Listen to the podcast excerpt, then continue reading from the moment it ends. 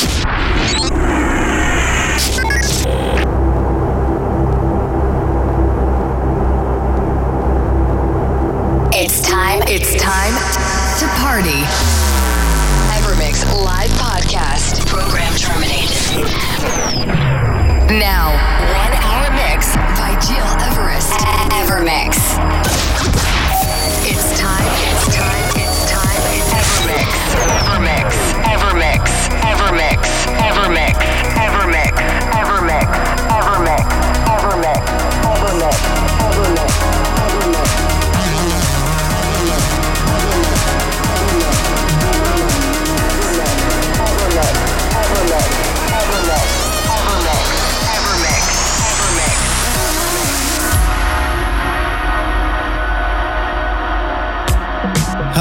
welcome along. It's me, Gil Everest, and it's good to have you with us for a brand new episode of EverMix on Apple Podcasts, digipod.com, my website, and many radios around the globe.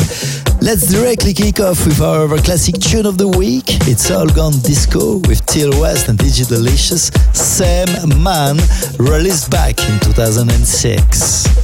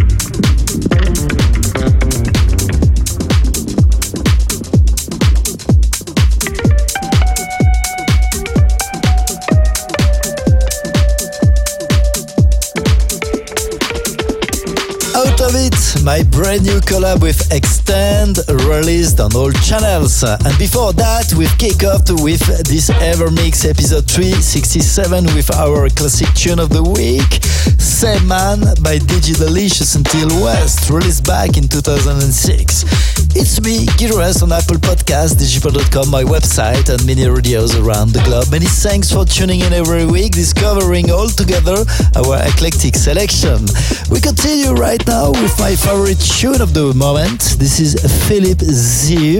This is Tango, our ever tune of the week, following by Yolanda Be Cool teaming up with Dylan Nathaniel, Bolivian Sunrise, and right after that, Ninth House. Exarca.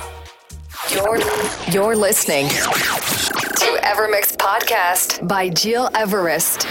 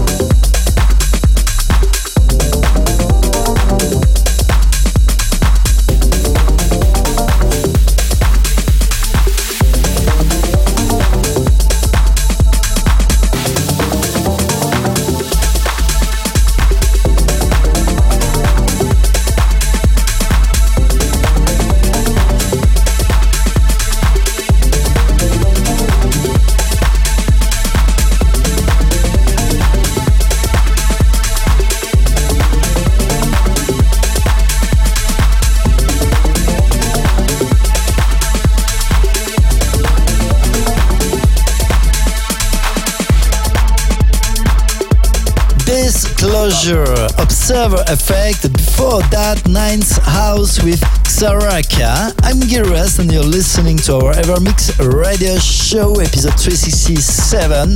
To listen again this podcast and all our previous episodes, go on Apple Music, digipod.com or my website, gires.com. All the episodes are available since the beginning of this show. And for now, ladies and gentlemen, please turn it off for our remix of the week by the techno legend himself, Adam Beyer. This is E Dancer and Kevin Saunderson, World of Deep, following by Love Generator, teaming up with Solardo, Roller Coaster, and after that, Charlotte Witte with her brand new single Azura, our ever Of the week.